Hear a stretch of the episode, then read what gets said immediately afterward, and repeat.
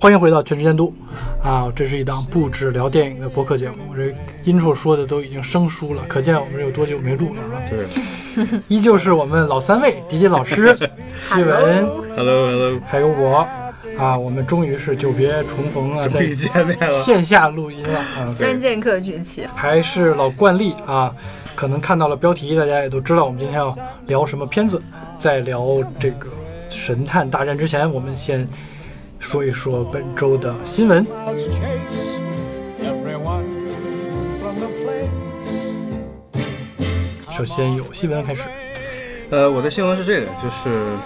咱们其实，在圈子里边挺挺著名的李如君导演啊，他之前也入围过戛纳的，然后他的新片《引入尘烟》，豆瓣的评分一路高涨，目前涨到了八点二分，是今年目前的华语院线里边的最高分了。然后呢，这样的好片子呢，它的那个预售的排片比现在仅占到了百分之零点八，连百分之一都不到，这个是所谓的新闻的原文。但是我心里面在想，其实，呃，咱们之前有一个在宣发上做的特别好的文艺片，就是毕赣导演的《地球最后的夜晚》。我们想想，在呃片子的类型和体量和它的宣传不成正比的时候，就会产生像《地球是最后的夜晚》那样的效果了。就是我觉得呀、咱们不不不能寄望于所谓的文艺片能拿到多少的票房或者多高多高的占比。我觉得在一个合理的范畴内，把这个片子输送到它的目标的受众那里，这是最合理的方式，不应该一味的揠苗助长。所以说，对这样的一条新闻呢，我就觉得，嗯，大家有惋惜是可以的，但是我觉得也没必要就就特别怎么着了，对其实就是像以前说的，其实应该建立艺术院线嘛。对。嗯，就是他的这个受众群喜欢看到这个片子的人能，呃，输送到他们面前，其实我觉得也是一个好的选择吧。对，就是我们可以联想一下之前那个《地球最后的夜晚》，虽虽然在文艺片里边过亿的票房已经是非常非常非常不得了的了，但当时想想被骂成什么样，就声称被骗的观众，吵着要退票的观众，哎。欣欣赏这个能欣赏这个片子的目标受众也没达到呢，然后还造成了这样一个舆论上的滑坡，反噬一个反噬，就我觉得这也是得不偿失或者揠苗助长的事儿吧。对，但站在资本的角度，他用这样的手段，我觉得某种程度上。怎么说也可以理解，毕竟那个片子当时大家也都知道，从明星规模呀到了反复补拍呀，成本确实是一路高涨，它势必会要用一些非常手段，回收才有可能回收成本，对对对吧？对这对个我觉得站在资本方，恐怕也是一个怎么说呢，不得已之举。而他在短视频平台上的这种走红，某种程度上也有一定的怎么讲，嗯，运气或者意外的成分啊。对对对对恰恰他又撞准了大家所谓的跨年之吻啊这些概 念。对对对对，那是一个非常非常厉害的营销案例吧。嗯，确实是，确实是，确实，嗯，对对对，所以说，呃，我也推荐大家去院线支持一下吕秀军导演。然后这个片子本身的观感也是非常不错的。而且是少有的这个聚焦在农村题材，真正的呃底层群众在其实我们国内的呃国产片的这个视野当中是很少出现的一个人群和和和题材。对，说的不好听，就像这种类型的片子，在电影院能看到，真是看一部少一部。我们经常说这个话啊， 对，还所以导致我们录的越来越少了。 录一次少一次。 嗯对，行，下一条，新闻嗯，下一条就呃，其实新闻有点类似啊，就是也是一位非常有名的文艺片导演张律导演，就是以前的《咏鹅》呀，还有就是董在满江啊，对对对对对对，是呃非常有名的一位文艺片导演张律导演，又联合了倪妮、张鲁一、辛柏青对等主演的《漫长的告白》发布了定档的预告，官宣于七夕档。哎，一听到这个的时候，就是那种似曾相识的操作 对地球 地球最后一晚的操作来了。关键是吧，就是他发布了这这这一版的那个所谓的预告片，嗯，嗯，有点一言难尽。是，嗯 而且他之前是发过很多物料，在这个片儿还没有改名之前叫还叫这个叫柳州啊，还是叫什么？嗯，这时候其实这风格跟跟他这个气质是截然不同的，和现在呈现的面貌。嗯，虽然我们觉得呃文艺片导演去拥抱拥抱资本，啊然后做一些类型上面的尝试啊什么的，这些无可厚非，但是嗯，现在看来的话，呃，对这片子谨慎期待吧，还是希望看到原汁原味的张律导演。嗯，对，是的，嗯，而且这个片名儿真是非常一言难尽，总让我想起硬汉派小说。哎呀，呃，看看看看预告片也是，嗯，对，这是张律导演，背后的辛酸可能得等这个片子上映之后吧，会有对对对，被慢慢的披露出来。对，OK，我的新闻也是在咱们录制前的一分钟吧，我突然想到的，因为大家比较熟悉的是，咱们这个节目的片头是雨中曲的一段音乐嘛。哒哒哒哒，对，我就一直说什么时候能够完整的啊，咱们用这个音乐，其实也是涉及到很多版权啊各种问题。这就让我联想到了嗯米老鼠的这个使用权将会在二零二四年到期，进入到所谓的公众领域里，迪士尼将会失去这个形象的独占的这个商业使用权。啊，大家都知道，它其实是由沃尔特迪士尼在一九二八年创造出来的这个黑色大耳朵老鼠这个形象。嗯按照版权保护的这个九十五年期限，也就是在二零二三年到二零二四年之间，它的这个呃独占的这个商用的这个版权的标识将会到期。其实这个事情还是引起了挺多反响。米老鼠作为一个可以说是世界超第级一 icon， IP 对啊，嗯人人都知道，人人都见过，哪怕它没有什么电影的内容，但是基本上所有的小朋友都知道这样的形象。嗯它进入到了公众流通领域，被所有的产品啊、内容都可以使用的时候，会不会有一些风险或者是滥用的情况啊？我觉得这个还真是挺拭目以待的。我靠，嗯！这这家超级百年老店终于遇到了这样的问题，嗯对，因为大家都也知是活久见。因为经常调侃嘛，就是说这个迪士尼的法务啊非常厉害，嗯包括美国很多这个警察执法啊、都会同时在。这个行车记录仪或者执法记录仪开启的时候，它就会播放迪士尼旗下的一些音乐，啊，因为这个你是不能够，哎，被采信和使用的啊它是有商业保护的，所以就用这样的擦边球的行为去去去所谓的去掩饰自己的一些行为吧。你能够想象到这样的一个强大保护失去之下，它有可能会会造成什么样的一个影响？OK，以上就是本期的这个新闻环节，咱们话不多说，进入正题。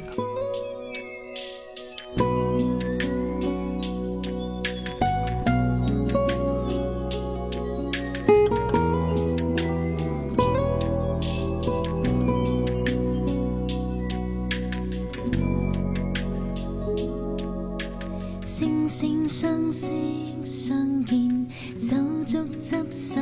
相勉，道義兩字對地對天。高歌舉杯交錯，壯志寫我諾言，敢交生死都我们都是不變纷纷在看完这个电影之后，决定啊，必须要聊了啊。很少有这样的片子，其实之前也约过两三次， 对因为各种各样的原因吧，也确实是因为片子可能是。疫情啊、片子呀、种种的，当听说这个片子定档的时候，还是四月份第一次，然后呢嗯几次因为疫情的原因延档，嗯还是如愿能够上映，也是很不容易容易吧嗯。我记得上一次录节目的时候还提到这个片儿，对，还说重温了一下这个第一部《神探》，嗯，啊，然后就没有消息了，就留到了今天，好吧，我们就正式开始今天的这个话题——神探大战。笑問何時何地再遇從前人面，你是否會似舊年？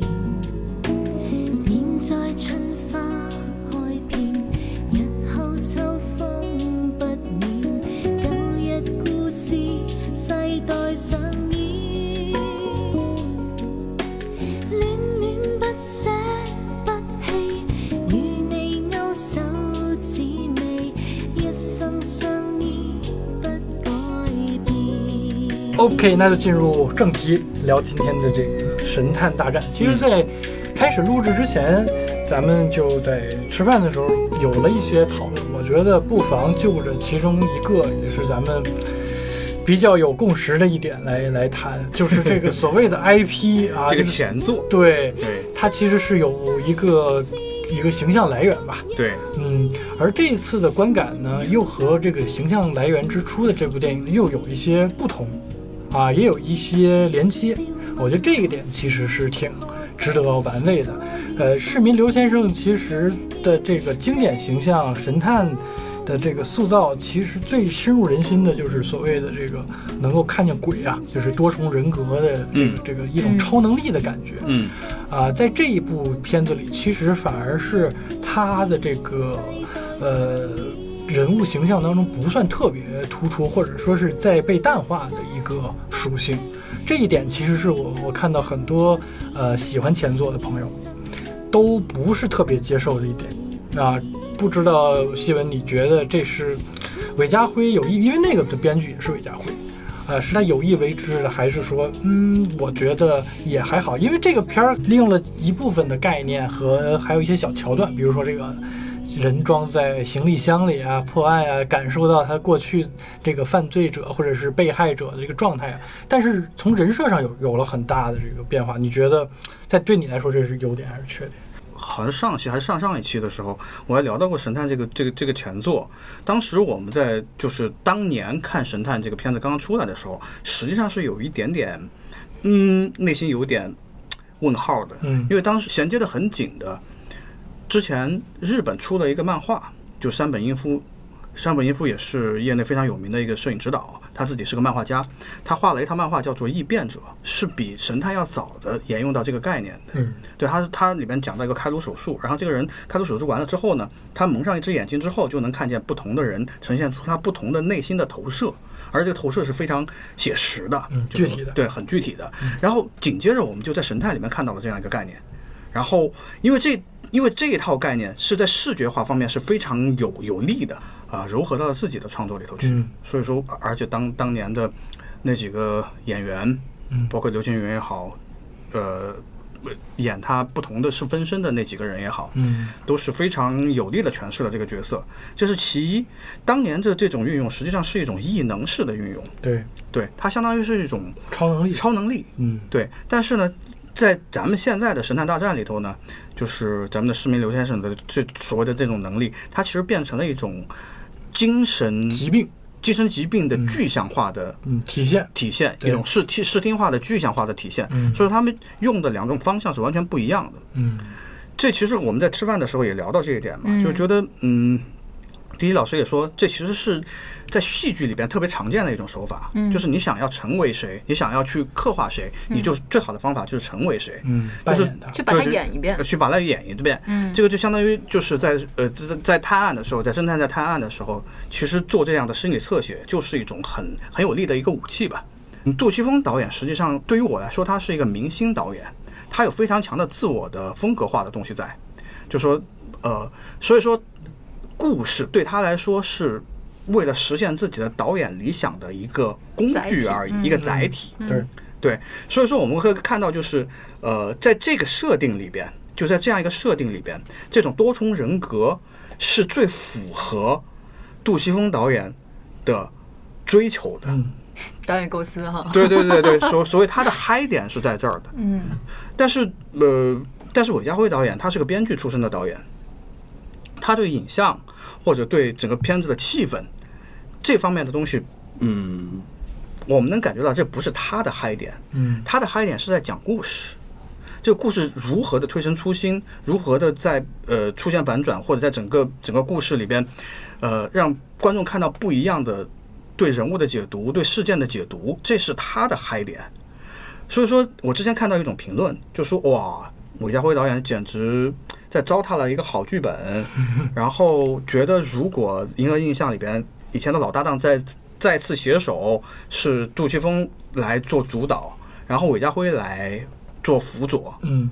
估计这个片子会好好多少啊多少多少。我觉得这个有点想当然了。嗯因为我觉得作作为作为导演的两个人，实际上他们两个的追求的方向是完全不一致的。我能感觉到，就是韦家辉导演可能在呃杜琪峰导演的作品里边，他自己的那那方面的追求，或者他作为导演的嗨点是被压抑的。嗯，而且他在做编剧的时候，他也明确的，我提供的文本其实就是要给人二创的。对对对对对对对。所以就是说，如果是杜琪峰来拍的话，这个片子根本拍不完，得拍三上下两部。对， 至少而而且就 不这个是容像量 对，因为因为韦家辉导演他的追求是在讲清楚这个故事上面，嗯这个是这个我们后面会聊到，就嗯是说他的剧作，我们看出来的那种特别推陈出新的东西在，这嗯个咱们仨都有所感受。对，而且对而且我接着话说，就是、嗯杜琪峰也是拍过续集的人。你对看他拍黑社会的续集是什么逻辑拍的？嗯他是要升级这个东西，对，他是要把所谓选举这个概念再升级。嗯啊，说的直白一点，就是把陆港关系这个事情挑得更明白，嗯把官商之间的关系挑得更清楚。对啊，这个吉米仔他到底是怎么夹缝生存的？嗯啊，原来抢龙头棍还只是江湖，嗯还只是黑社会之间的问题。嗯嗯嗯嗯到第二部，它已经变成了完全更宏大的一个命题了。对，而韦家辉在处理，如果咱们演把它当做续集的话，你看他想的是什么？是曾经的神探在面对新的挑战的时候。而这些挑战又来自于的是他原来种下的那些种子，嗯其实它是一个因果的一个一个一个一个延续，是《大智老》里边的那种对很佛家的对轮回式的命题，有点哲学上对哲学层面上啊，的东西。他对于人物和人物之后的这个社会关系的这个延伸，其实是更加的那不是他复的杂嗨点，对那不是他的嗨点，对对对，没错。所以我就说，他们两个的着眼点和和思维，其实确实会有巨大的这个分歧。尤其是看完了这一集这一部之后，因为上一次韦家辉单独指导已经是很多年前了，嗯，呃，这次看完之后，感觉就是最明显的就是。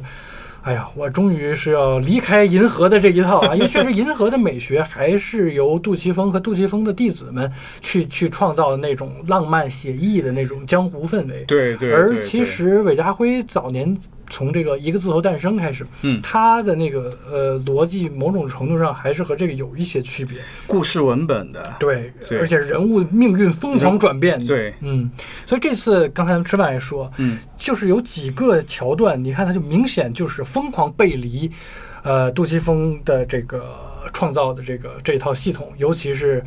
小巷里打破镜子的这个啊，如果大家对于呃老版的对上一部这 个神探还有些印象的话对，就镜子在那个电影里，或者说镜子对于神探有多么重要的意义，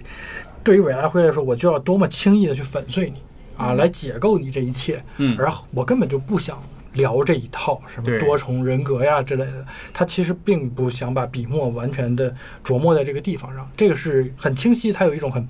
很叛逆的这样一个一种一种情绪。所以说，最开始出现的这个小小的设定，或者是小小的一个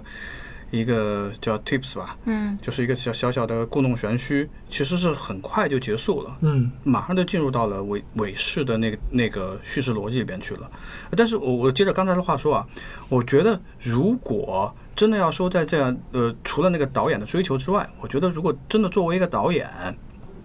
杜琪峰导演可能呃，在韦家辉的这一套审美或者这一套追求里边，能帮上他的，可能是演员层面上的。嗯对，嗯但是呢，这可能划划分两头说，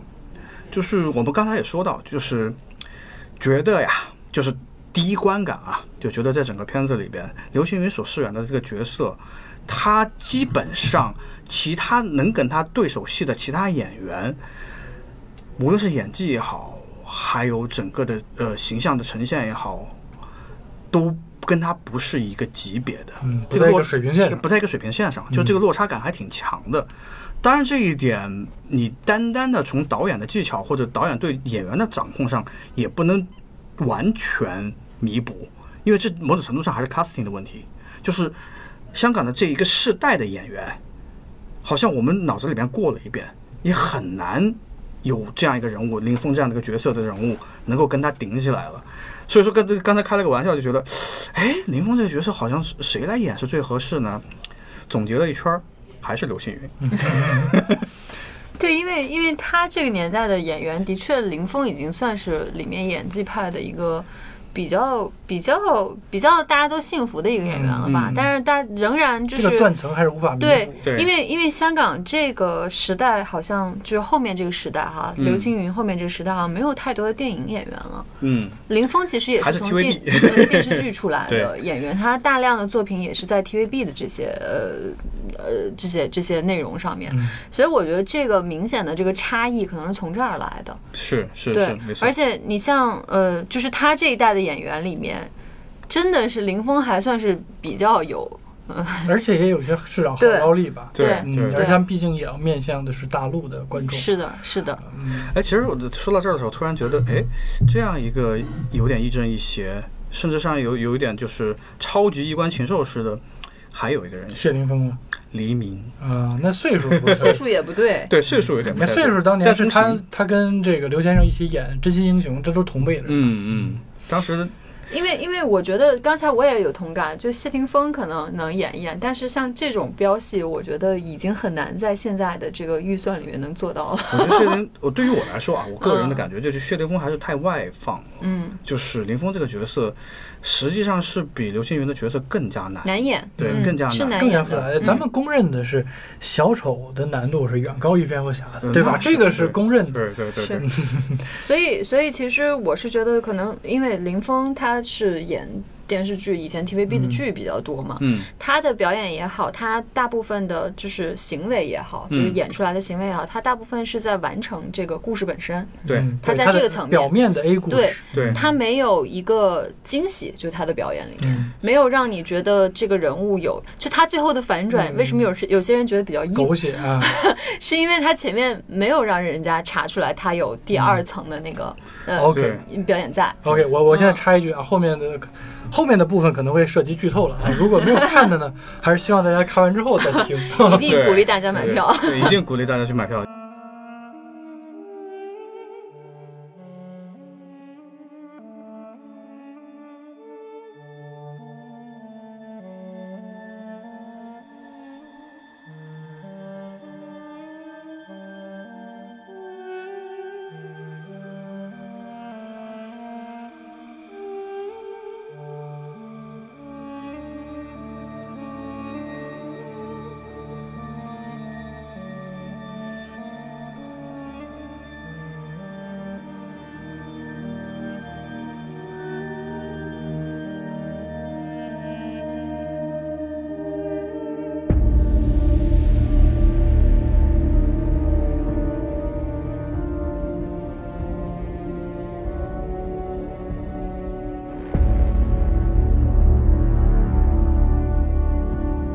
就是我觉得选林峰也可以接受的点就在于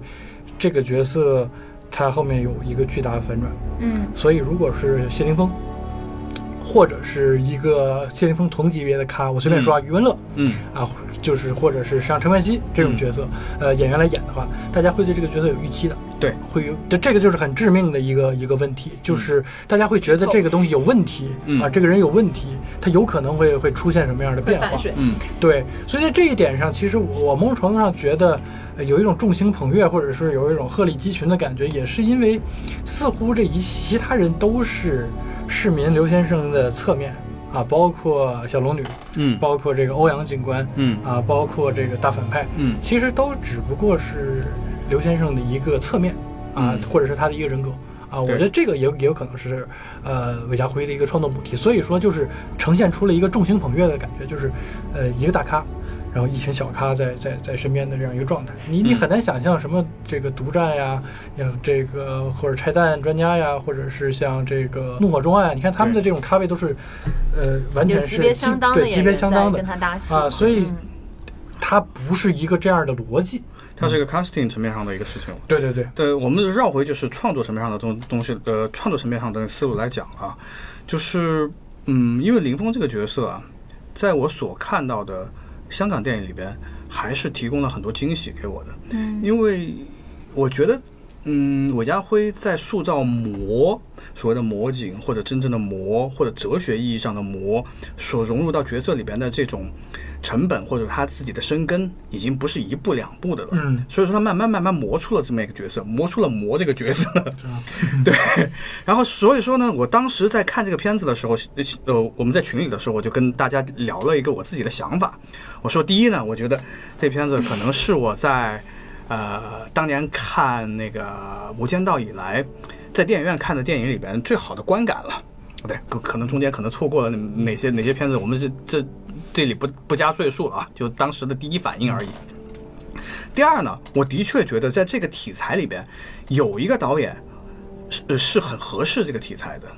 就是当时我还在想，你我说说翻拍哈、对对对，翻拍，我就说，当时我在想呢，我说这片子要是这个像当年《无间道》一样翻嗯卖给某个大导演，那这个大大大大导演一定是大卫芬奇。嗯，对我能知道的就是在魔这个角色上，这个这个这种这种类型的角色上，另一个特别生根的导演就是大卫芬奇了。而且我觉得在这个角色上面啊，嗯，有几个点是整个片子里边的一个痼疾，甚至它是是它的一个没办法逾越的一个沟壑，在在哪儿呢？就是在大卫芬奇创造出的那一系列的连环杀手的那种角色里边，他有个非常非常呃背景式的为整个角色背书的一个东西，就是整个的历史人文，嗯美国整个整个的历史人文的那个环境，嗯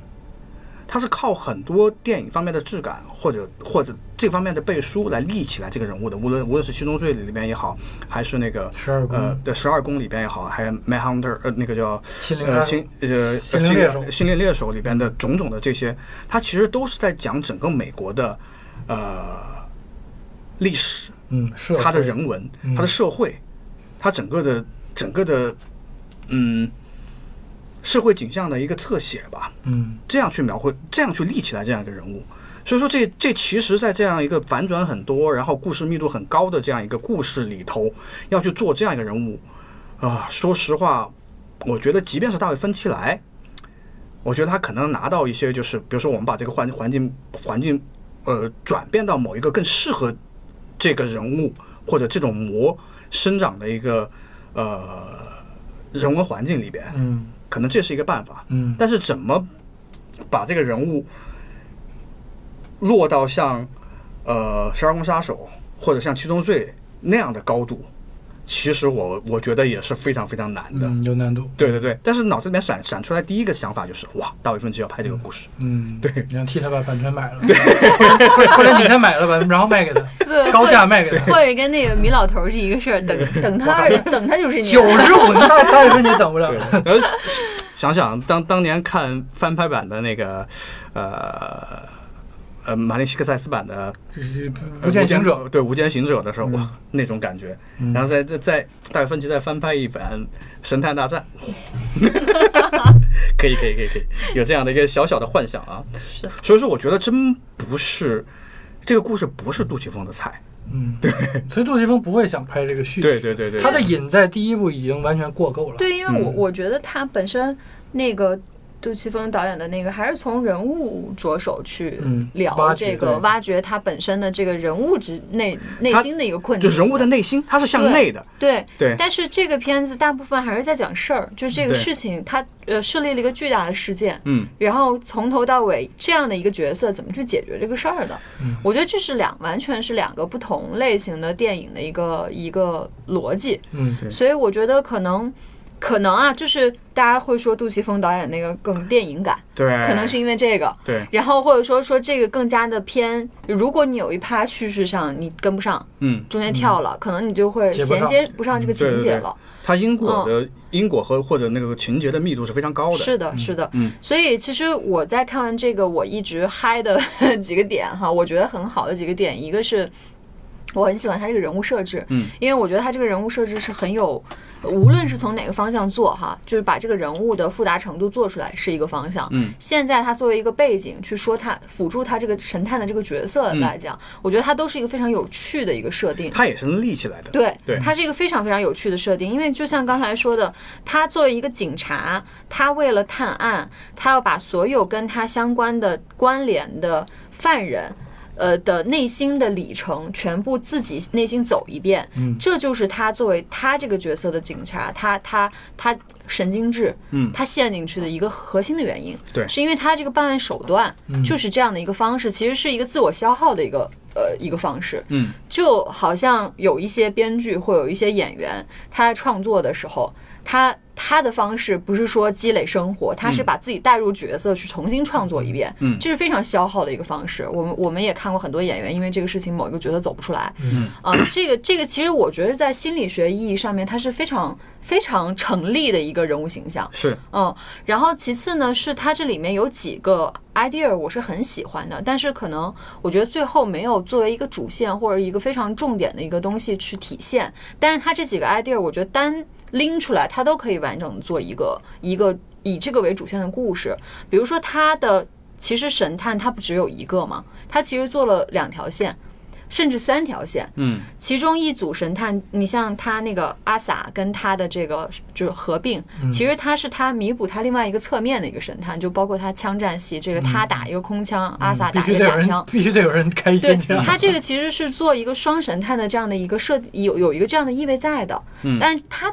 可惜可惜的是，他没有就着这个去做一些视觉上的更极度化的一个呈这现。这一点是挺杜对琪峰的。 对，然后另外一个呢，就比如说再说到林峰，他是另外一个魔的那个一面的一个神探。其实这两方面也可以做一个很好看的一个双，就是一正亦正亦反的一个双双双主角的一个双雄的，双雄的这样一个对对类型的一个对一个片子，但是他也没有就这个去做，嗯，他有很好的一些点点性的这个故事哈，但是他最终牵着整条线索走的还是他的这个一番儿又一番儿颠覆来颠覆去。我那天在电影院看的时候，我就跟旁边的这个小伙伴就说，我说天哪，这个光一个配配角，就是那几个就是魔警案和屠夫案的两个孩子，嗯，都反转了三到四番儿，嗯，我说他是应该这个编剧是巨爱这种不断的去颠覆你前面的那个认知的一个设定的这样的一个方式，他巨爱这件事情，而且他游刃有余。而且他游刃有余，他他已经把他编剧功力发挥到极致，就是每一个不可能、看似在编剧层面不可能完成的技巧，他都有个办法来解，所以这个是我佩服的一点。我嗯我我看到中间的时候，其实我领会到了作为编剧的韦家辉的他自己的一个嗨点，嗯就所有的这些东西，我们反转反转反转到这儿，其实到最后他最嗨的那个点是在揭秘。嗯但是大家有没有发现，整个片子真正揭秘发现林峰是最后的那个大魔的时候，实际上将将跨过呃第二幕的后半段。嗯基本上是在一个整个片子中间的位置，嗯，这是个非常非常冒险，也是会非常能把观众引向另外一种对故事的期待的一种做法，就觉得哇，这是这算是真正的炫技了， 对。嗯然后到后面的时候，我们就发现，我们是我们甚至有一点共情林峰这个角色，看他在这种情况下怎么把这个整个的事件再给拎起来，再再能从这种环境里面逃出升天。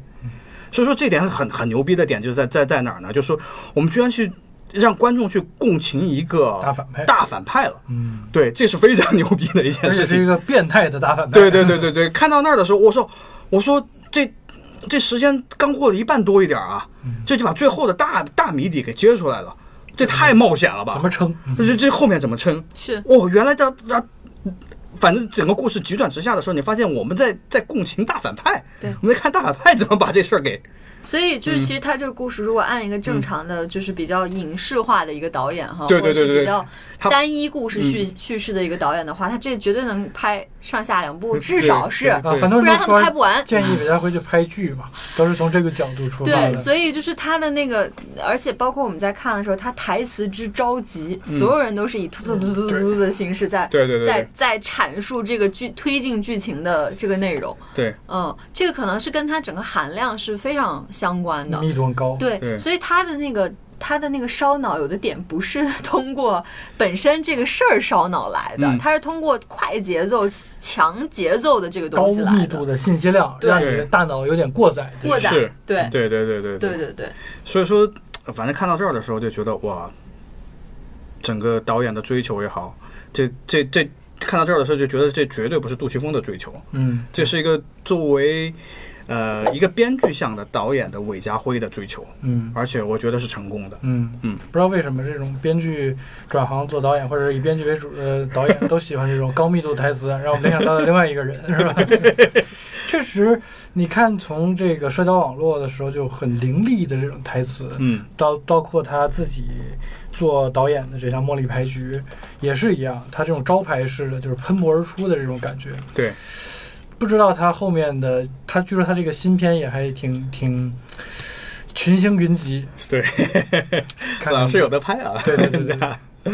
哎但人家也没那什么，也没滑铁卢过。对啊 对，对啊，阿伦索金还是开创了一种编剧的美学，这个在对对嗯之前对其实是很少的。好莱坞也是一样，编剧其实更多的是辅佐于视听的导演的这种创造，嗯你只是把故事、把人物写清楚，对啊，提供一个文本上的服务，而他们其实呈真的呈现出了某种的美学风格。对啊，这个其实也是银河的一个很大的贡献。对，嗯而且他们的整个故事的能量嗯，是能够盖过所谓的我们对电影追求层面上的视听追求上的对东，西的。没错，对我们同样在这个这个领域里边、这种方向里边、这种创作方式里边，体会到了那种追求、嗯。那种快感。对，嗯和一些弦外之音。对啊这就是下一趴，我就是我们也很想聊的一点， 就是大家看这个片儿，无论是喜欢的还是不喜欢的吧，尤其是喜欢的同学们，嗯，都说：“哎呀，这个片儿能过审， 是怎么做到的啊？这你看出来了，这不就是那谁吗？ 确实是从，呃，怎么说，一九年之后的很多港产片，呃，呈现出来的一种多元的，或者说是一些弦外之音，嗯啊，越来越多的被大家私货的解读，嗯嗯，从拆弹专家也好啊，这个片子也好，怒火中案也好呀，嗯，其实这种情绪，呃，作为一些咱们看港产片比较多，或者对香港这个城市比较呃了解或者喜爱的人，都能够感受到这种、嗯这种怎么说喷薄而出的一种一种气息吧。对，啊、在这一点上，我觉得，嗯，咱们也不需要特别遮遮掩掩。包括，其实我觉得他们创作者也也没有想掩饰这个东西，他们其实是把它，呃，很很明确的放在了这个片子当中，包括一些周边角色的隐喻也好呀，包括这个一些呃有标题性质的话语也好呀，嗯，呃，我觉得呃，当然他的政治立场嗯和他的这个个人态度是他的自由，对啊，但是我很钦佩一点，就是他还愿意使用这么多的资源，或者说冒这么大的风险去进行这样的一种表态。对啊，在这一点上，我是非常非常呃支持和和和赞赏他们的勇气的。对，我们在餐桌上也聊到，这真是作为创作者的一个非常大的福利吧。嗯 嗯，呃，我觉得无论是香港还嗯是任何地区，其实大家在呃表达自己的一些诉求上，我觉得其实无可厚非。对，但是很重要一点就是，你还必须得是和你的故事以及文本。呃，高度的契合和贴合，我觉得那才行，而不是一个纯粹的口号和标语性质。其实这个其实也是咱们比较觉得很空洞和和和和反感的东西。那就变成了植入广告了。对 突然拿了一瓶茅台。啊，优化 乳，对吧？但咱们所有人调侃这种迈克尔贝什么都是这种，嗯，而不会其实把那种真正的，呃，早年间看的像像珍珠港啊，或者包括像阿汤哥最近的这个呃《壮志凌云》系列呀、嗯对，那个是真正意识形态输出的一种巨型广告。对啊征兵广告，对啊，啊，嗯咱们不会用这样的方式去去讽刺他。哇，你这个也太扯了，你这个也太土了。大家在很清晰的享受你的这个视听享受的同时，是愿意接受你传递出来的这种价值观或者是信息量的。对啊，在这一点上，我是觉得你必须要有机的融入你这个故事。而我们反观这部电影，它的几宗奇案固然是非常的吸睛，嗯但是它又千丝万缕的，其实在传递着一个信号，嗯，就是今日今时今日的、呃香港香港的出现的问题的根源是什么，嗯，以及解决这些问题的方法是什么，而在解决这些问题的同时又带来的是什么。啊对，这就是我觉得这个片子里头诸多的配角，包括我们的小龙女啊，包括欧阳啊这几个角色，在几次转变之下。其实他们就已经很说明这个问题，在此对我觉得咱们不用点那么透啊。对如果是真的想去了解，有很多资料也去可以看嗯，啊。我我觉得这这一点上其实是，呃，韦家辉已经很克制的在表达他的这个忧观点对他的一些一些思考，还有他的忧思，对是而且他他真的是在表达一个，还是在讲一个比较复杂的观点，嗯对融入了他这个比较复杂的故事里头去嗯，是无缝衔接。 嗯其实我是觉得他做就是抛开前面那一趴哈，嗯其实我觉得他做这个几个人物哈，呃，他是很典型的，就是围绕着神探的这个几个人物。其实很多很多观众会觉得不太幸福这样的角色会存在在生活里，因为显得太愚蠢了。但其实我觉得也是类型片啊，就是呃好莱坞的类型片也好，他喜欢做这样的典型人物。呃，这个典型人物可能有些时候是一种象征的意义，对啊，嗯，对对对，它有的时候是象这是征的电意义影，它是电影，它有它的不时是纪候录片它儿嗯不是呃像观众那么聪明哈，那么聪慧，甚至有的时候它是一种像类似这样强故事情节的一个推动的一个唯一的办法，嗯嗯，所以无论从哪个方面说，无论是他有引申含义的说，还是他做这类型题材的方面去说，我觉得他都是，呃，一这种类型片强类强情节类型片一定是做的是呃典型性的人物，嗯，而且这典型性人物一定是高于那个生活事实比较多的一个一个一个级别的那个东西，所以他典型显得愚蠢啊，显得那个假大空啊，显得鲁莽啊。这一类型的东西都是我们身边，不是说某一个社会呃固有的产物，而是这个人人类社会必然有的这样的一个一个一结果个一个结果。嗯对如果人类社会存在，就一定会有这样的人物存在。对嗯嗯对，其实呃，延续那个迪迪老师说的，就是话分两头说，嗯，就是我们知道所有的片子里边，呃，好的电影里边。导演、创作者所夹带的私货，往往能成为整个片子的一个亮点。嗯甚至是他的一个呃讨论的大家观众的一个嗨点。嗯但是呢，私货就是私货，它得长在一个足够夯实的故事的或者作品的基础上面。嗯，就是我们现在看到很多很多很多创作者是反着来的，他为了这个私货创造出了一个特别空洞的空中楼阁，这种东西也挺解嗨。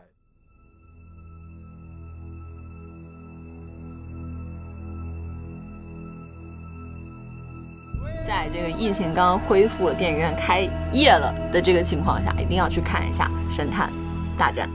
对，支持一下真正的》国产电影，和创作者。电影好电影，好好电电影影对对，对嗯。嗯。 OK，以上就是本期的全部内容。如果喜欢，一定要分享给你的好朋友们。那我们就下期再见。下期再见。